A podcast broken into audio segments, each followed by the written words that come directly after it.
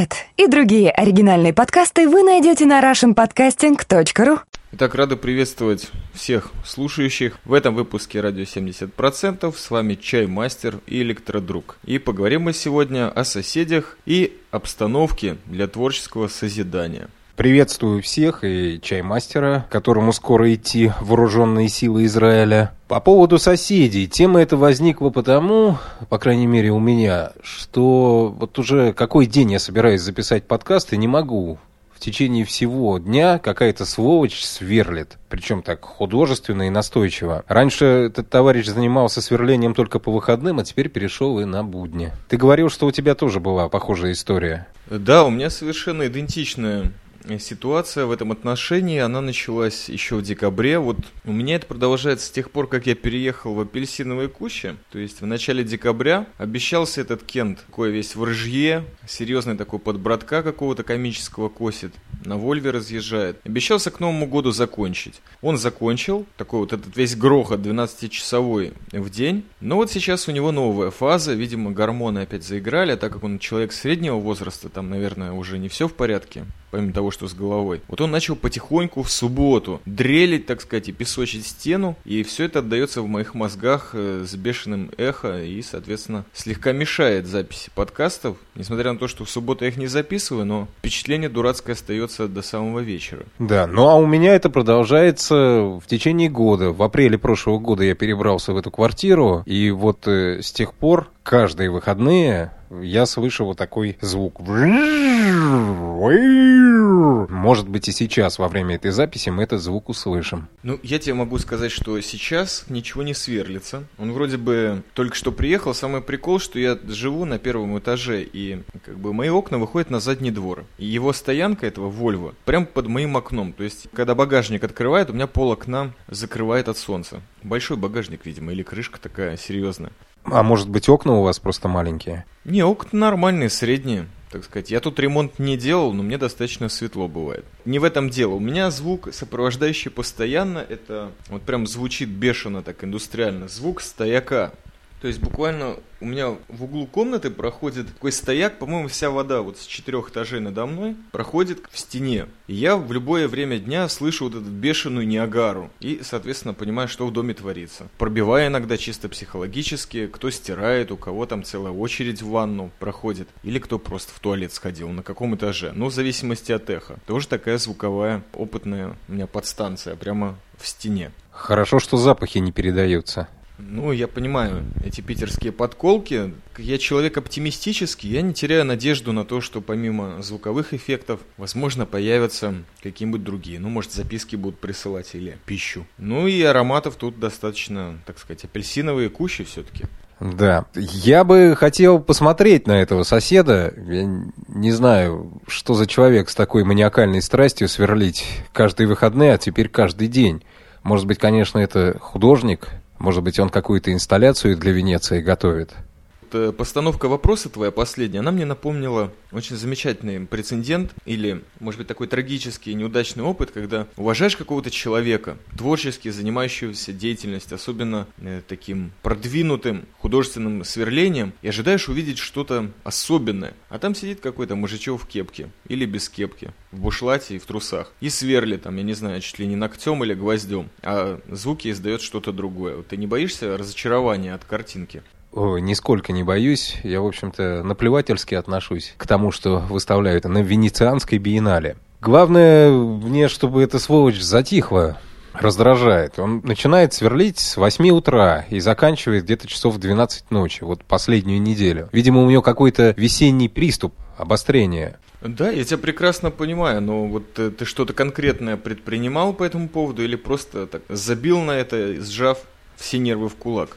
Э, мне сложно что-то предпринять, поскольку я не знаю, где он находится. У нас такая звукопроводимость, что не угадаешь, из какой квартиры этот звук доносится. Я помню, как-то среди ночи раздается звонок, и такой злой голос э, говорит, если вы не угомоните свою собаку, я обращусь в милицию. Обращайтесь, сказал я ему, и повесил трубку. Собаки-то у меня нет никакой. На самом деле, я тебе скажу, вот у меня очень, очень все строго и четко слышно, потому что сверление происходило и происходит, напоминаю, очень оскорбительно для меня, как для бывшего жителя Самарии, в субботу. И главное, что происходит, это вот человек не уверен, то есть он сверлит, но как-то едко так, тихонько, налетами, пытается как бы звук убить, но все равно это слышно. Я вот думаю, а что соседи вокруг, они не мешают что ли? Отдыхают, не отдыхают? Но когда он сверлил вот 12 часов в день, я уже после недели вот как раз у меня водичка полилась. Замечательно. Я подошел к тем товарищам, которые проводили у него этот ремонт. Понятно, что он не сам сверлил, а может быть, чисто только помогал. Он же вид коммерции имеет, как я уже описывал. Напугал я как-то его рабочих, не знаю. Я тогда еще бритый был, по-моему. Через 15 минут подскочил ко мне этот Саша. Представился там, что он моего соседа, дядюшку Ау знает, а тот знает того, а это, это, это. Советский базар чистый пошел, я ему конкретно объяснил, называя его при этом на вы, что занимаясь звукопродукцией и графическим дизайном, очень мне мешает этот беспредел когда это закончится? А у нас еще, если помнишь, тогда Lost in Space Bar записывали, так что мне вообще очень важно было как-то, ну, хоть чуть-чуть тишины получить, и не ночью. В общем, он обещался до Нового года. После Нового года действительно прекратил, но вот начались эти субботники так называемые. Ну, раз мы о соседях заговорили, я вспомнил свою непосредственную соседку. В соседней квартире живет такая сумасшедшая старушка. У нее тотальная паранойя. Она считает, что весь дом ей вредит. Все запахи с кухни, там, туалета, все специально ей в квартиру переправляют. Если шум какой-то раздается, то это тоже специально к ней транслируется. И она постоянно бегает по дому и скандалит. А у меня тесть э, любит по ночам играть в шахматы в своей комнате с компьютером. Играет он бодро, задористо, стучит по клавиатуре и ругается матом, когда компьютер ему какой-то сложный ход выдает. И вот эта старушка всем вокруг рассказывает, что у нас вообще черти что в семье творится, все друг друга бьют, ругаются матом. В общем, такие мы оказались асоциальные типы.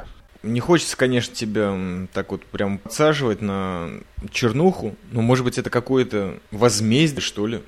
То есть вот так это воспринимается. Может быть этот э, искусник дрели, он тайный поклонник этой бабушки, и он как-то пытается отомстить таким образом. Ты мне сейчас напомнил, то, что первое, что в голову приходит, это такси-блюз, и вот этот бешеный старикан-коммуняк, э, у которого была очень основная угроза по этому поводу, чуть что там Шлыков делал не так, вот этот таксист, он говорил, на размен подам, да, тема злобных соседей во многих фильмах затронута. Это в первую очередь в комедиях. Мне из отечественных сразу вспомнились Покровские ворота. Вот. А по поводу сумасшедших бабушек мне вспоминается американская комедия «Дюплекс» режиссера Дэнни Девита. Там такая старушка, божий одуванчик, доводит вообще до белого коленя молодую пару, которая снимает квартиру. Вообще соседи бывают разные. Конечно же, мы начали с наших жилищных проблем. Вот я подумал, что интересная тема для разговора может получиться. Посмотрю очень много старого американского кино э, с Клинтом Иствудом, э, Стивеном Маккуином. И постоянно попадая на фильмы про зону, про тюрягу, «Соседи по камере» есть такая тема. Тоже достаточно обширная, мой взгляд. Вообще в кино «Соседи» благодатная тема. Знаешь такого испанского режиссера Алекса Деля Иглесия? Такой мастер черной комедии, мне очень его фильмы нравятся. Вот у него есть фильм, который в испанском варианте называется «Коммуналка», а во французском «Мои дорогие соседи». Про историю одного старика, выигравшего крупную сумму в лотерею, э, и про то, как соседи этого старика довели до, до голодной смерти. И еще хорошая история о злых соседях – это «Деликатесы» Жене и Каро. «Деликатесы», я надеюсь, ты смотрел? Деликатесы, конечно, смотрел. Там, соответственно, такое общественное жилье очень, очень, конечно, артовское, стилизованное. Но основная тема, по-моему, именно человеческие отношения между этими соседями. Вот такой вот легкий, натуральный, стильный каннибализм. Да. Я-то проживаю в городе, который называется столицей коммуналок. Пожалуй, ни в одном российском населенном пункте такого количества коммунальных квартир до сих пор не, не существует. Вот. Мне доводилось видеть квартиры, где 30 или 40 комнат. Представляешь, какой каннибализм там царит? Честно говоря, я поражен самим фактом, если я тебя правильно понял, сохранившихся коммуналок. Для меня это полный аут, можно сказать так. И на самом деле я впервые слышу такое название Петербурга. Наоборот, любые, ну максимум это глючный Питер.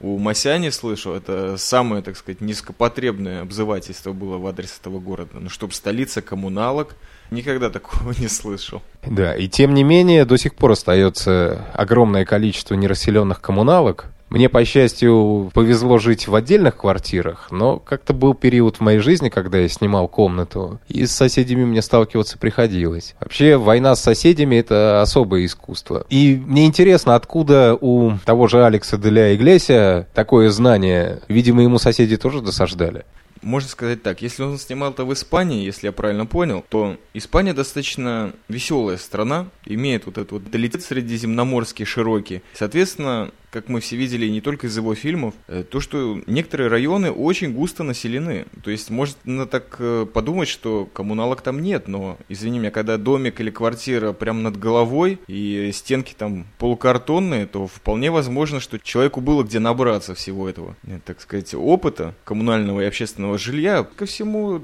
в той же Европе, насколько мне известно, и вот в Сионе тоже, существует такое понятие, как интернаты, допустим, или какие-то студенческие общения общаги. Ну, я думаю, что и там атмосферы достаточно было. Да, ну я вспомнил, что были фильмы, которые воспевали коммунальный быт. Вот был такой советский фильм «Дом, в котором я живу». И в этом фильме рассказывалось о том, как замечательно жить с соседями.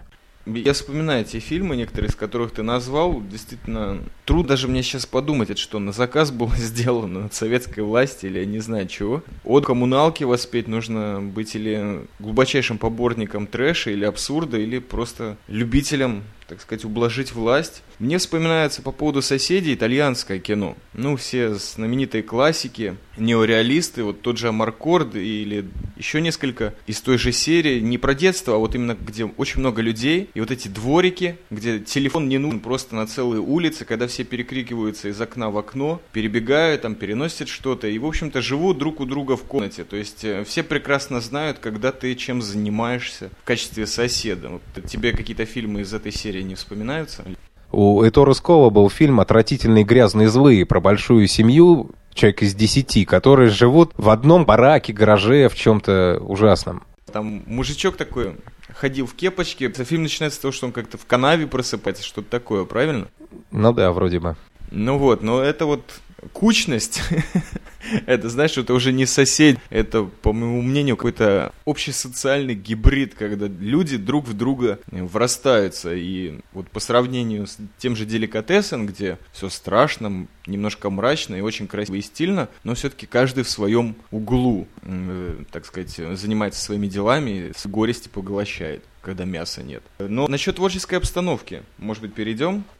Да, перейдем. Я только скажу, что в советских фильмах, вот в том же э, фильме «Дом, в котором я живу», там просто отображается реальность. Народ тогда другой жизни не знал. Практически вся страна жила в коммунальных квартирах. Ну, переходим к творчеству.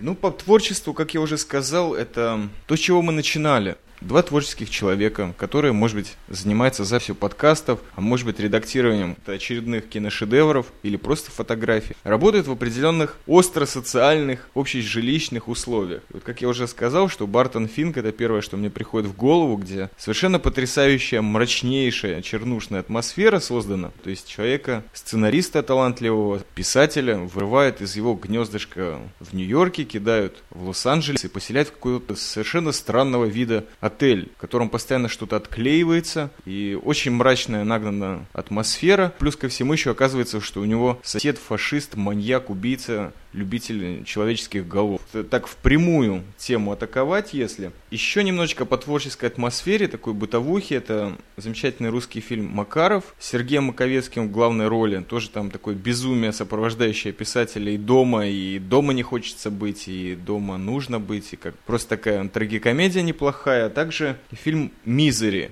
который имеет отношение именно к творческой, насильственной атмосфере, где человека заставляют писать что-то, его тут же на месте корректируют, и это при том, что убежать он никуда не может, потому что ноги ему перебиты бешеной фанаткой его творчества, которое считает, что имеет право внести какие-то коррективы в его писанину. Кстати, если я не ошибаюсь, Джеймс Кан, это американский фильм, получил, по-моему, Оскара за него.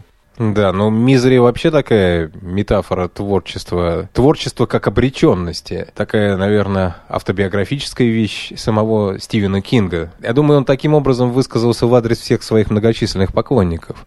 Очень может быть. То есть я согласен. Это может быть эм, очень характерный для Кинга такой ответ на все происходящее вокруг него. Он вообще человек в этом отношении, можно сказать, отличался трешовостью. То есть писал обо всем, что происходило вокруг. Но знаешь, я вот не устаю забывать его фразу, которую прочитал э, в интервью с эм, Уильямом Гибсоном, он ее цитировал, что для него творчество, что для него литература. Это возможность отбить одну овцу от стада. То есть человек, читая книгу, находится наедине сам с собой. И книга для него фактически как зеркало, обращенное в него. И вот если у нас есть такая возможность, говорит Стивен Кинг, то почему бы ей не воспользоваться? И в этом отношении обращение к фанатам такое достаточно напрямую, но, может быть, добьет очередную овцу фанатизма из той толпы поклонников. Скажи мне, господин оформитель, вот это чуть-чуть ближе к России, особенно к Питеру и к мрачной атмосфере, в которой человек продолжает что-то творить. Соответственно, там еще и жертва присутствует, и творение или иллюзия. Что у тебя есть сказать по этому фильму? Да, я просто не знаю, как он соотносится с нашей темой, с соседями и с творчеством в невыносимых условиях. Там, по-моему, немного другая история. Ну, а если говорить вообще о фильме, я считаю, что это, наверное, самый лучший фильм ужасов, э, снятый в Советском Союзе. Это наверное, лучшее кино в этом жанре. Мне посчастливилось видеть короткий вариант этого фильма. Тогда это была дипломная работа Олега Типцова, и шел он всего 20 минут. И, на мой взгляд, он был гораздо лучше того, что он сделал потом. Э, фильм, на самом деле, меня когда-то потряс. Я думаю, что на подсознательном уровне он где-то имел свой след в моем, так сказать, мозгу, потому что начал я тогда интересоваться, что же означает оформитель. Это у меня даже первые какие-то работы, такие детские инсталляции были связаны именно с рукой, которая там фигурирует, с перчаткой, если точнее. Почему я этот фильм упомянул? Потому что атмосфера очень гнетущая. Я короткий вариант, конечно, не видел, но в длинном очень был этот напряг. То есть, если я человек, который никогда в Питере не был, но там это не показывается, как Питер на самом деле, но вот обстановка города мрачная, гнетущая. Это начало века, вот, это, по-моему, по произведениям Куприна было снято, если не ошибаюсь. Нет, это по рассказу Александра Грина. А, точно, Александр. Я извиняюсь. Короче, вот э, обстановка города, которая вот, он же художник фактически, Виллова. Очень, кстати, после этого фильма полюбил актера, но что-то больше каких-то выпадов серьезных актерского мастерства не заметил. Но заметил другое, что к мрачной обстановке окружающей художника, оформителя, очень прибавила, конечно, музыка Сергея Курехина. Это была первая пластинка, которую я купил. Это, в общем, саундтрек к фильму «Господин оформитель». Да, у меня есть эта пластиночка, называется она «Опера нищих» или «Опера богатых», я не помню. В общем, какая-то опера. Музыка там просто шикарная. В короткой версии была еще одна очень хорошая саксофонная тема, которая в большой фильм не вошла. Жалко. А вот по поводу соседей, мне еще один фильм в голову пришел, который я на последнем кинофестивале посмотрел, «Балтийская жемчужина». Лукина Висконти, блестящая, по-моему, экранизация, в том смысле, что не падает по сравнению с оригиналом никак. Это фильм посторонний по книге Альбера Камю. Для меня текст и фильм, он был однозначно на очень высоком уровне. То есть для меня Висконти отразил вот в книге и фильме, соответственно, нет таких упоров на соседей или как-то на этот элемент. Но очень интересно, что вот когда на суд приходят привести какие-то свои показания его друзья, это в основном его соседи, только вот девушка его отдельно. А все остальные это вот весь мирок, который в этом потном Алжире, по-моему, присутствовал вокруг э, главного героя. Очень, по-моему, колоритные личности были. В качестве ведущего радио 70% как всегда выдать какую-нибудь палестинскую арабскую тему или сионскую, что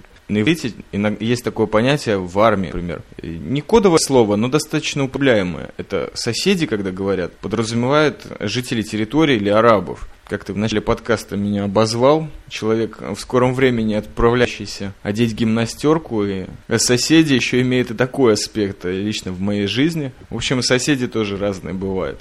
У нас соседями иногда называют финнов. Сейчас их меньше стало, поскольку у них водка подешевела. Но когда-то их было очень много, этих соседей. Мне вспомнилась встреча с этими соседями в городе Петрозаводске, столице Карелии. Иду я по улице рядом с главной, вдруг э, группа финнов останавливается и сыт на газон. Но это в порядке вещей. У финнов в Хельсинки, я знаю, на празднике передвижные писсуары выставляют, чтобы они весь город не зассали. А потом э, вечером смотрю по карельским новостям, показывают этих же самых финнов, только еще трезвых. Оказывается, это делегация из какого-то университета приехала по обмену культурным опытом. Вот такая история. Вот ты знаешь, э, на самом деле меня это очень смущает. Я о финнах как-то был более позитивного мнения. Я не думал, что они к своим добрым соседям, э, петербуржцам, наведываются только из-за себестоимости водки. Ну что ж, ничего не поделаешь. Аки Курисмяки тоже снимает вроде бы финнов, но гораздо более популярен, по-моему, за границами своей страны. То есть вот художникам в своем отечестве тяжеловато быть. Да, совместное сосуществование между такими соседями, как евреи и арабы, мне напомнило один фильм, я не помню его название, к сожалению, о двух враждебных солдатах, которые оказались в пустыне и вынуждены брести вместе, не зная о том, что война уже закончилась. На эту тему есть фильм о других соседях, русских и финнах, «Кукушка» называется, один из лучших российских фильмов последнего времени. Может быть, ты что-нибудь вспомнишь? Да, мне, конечно, вспоминается на эту тему, особенно на военную и мирного сосуществования, различные фильмы. В первую очередь, конечно же, «Кукушку» я смотрел несколько раз, прекрасный фильм. Другой фильм, который в последнее время посмотрел, опять-таки возвращаясь к старью, это фильм «Ад в Тихом океане». Фильм, по-моему, 60-х годов, снят по э, действительно произошедшему случаю, когда ближе к концу Второй мировой войны на один из островов Тихого океана выкинула ну, достаточно одновременно американского летчика и японского офицера. Причем фильм вот так и, так и продолжается. Только два человека играют. Полтора часа идет. То есть весь фильм минималу и выживанию посвящен. Блестящая картина, по-моему, именно по данной теме. Играют там Ли Марвин, на американского офицера-летчика, и Тоширо Мифуны, человек, которого, думаю, людям отдаленно знакомым с кинематографом, не нужно это имя освещать особо. Фильм показывает о том, как вначале они пытаются друг друга обхитрить, как там завоевать, пленить, поиспользовать, а потом все это приходит э, к совместной попытке побега с этого острова. Если уж ты напомнил мне немножко про израильскую продукцию, то вспоминается, конечно же, последняя работа Амоса Гитаи, которая была представлена на Канском фестивале, по-моему, два года назад. Назывался фильм «Свободная зона», «Фризон». И там Хана Ласло за женскую роль главную получила даже пальмовую веточку. Вот фильм рассказывает о том, как две израильтянки, одна с американским гражданством, в исполнении Натали Портман, приезжают в Иорданию. В общем-то, одно из единственных государств арабских, которое имеет мир официальный и официальную, соответственно, границу э, с Израилем. И вот они едут по этой стране, ищут человека, который должен им деньги. Пару раз попадают на диалог о том, об отношениях палестинцев, иорданцев и израильтян. В общем, картина достаточно атмосферная и просто хорошо демонстрирует, что между людьми, которые связаны из этих двух стран, происходит. Хотелось бы тебе задать вопрос, как по теме сосуществования, если что-то вспомнишь из международного. Последнее время меня эта тема затрагивает, как я уже говорил, в жанре сокамерников. И последний фильм, который я посмотрел, это был «Побег из Алькатраза», э, тот старый с Клинтом Иствудом. Вот там групповая динамика среди сокамерников в самом страшном и самом э, отстойном так, месте очень хорошо показана. Да, мне вспоминается похожий на этот фильм, и опять же по сценарию Стивена Кинга, это «Побег из Шоушенка». Да, в этом отношении мы снова вернулись к Стивену Кингу, который все маргинальные ситуации. Про соседей тоже много писал. В его творческой обстановке много чего случалось вокруг, с чего было писать, как даже иногда-то. Да, пожалуй, сокамерники, люди, которые впритык э, живут друг другу годами, может быть, даже десятками лет. Ну, фильмов вспоминается на эту тему. Даже неплохой был фильм со Сталлоне когда-то. Назывался он «В заперти», «Lock Up». Ну, там даже неплохо так стильно сыграл, и там именно в большей мере показано то есть это два основных момента между заключенными, сокамерниками, соблочниками и начальством. Вот что мне в голову приходит. Да, давай завершать.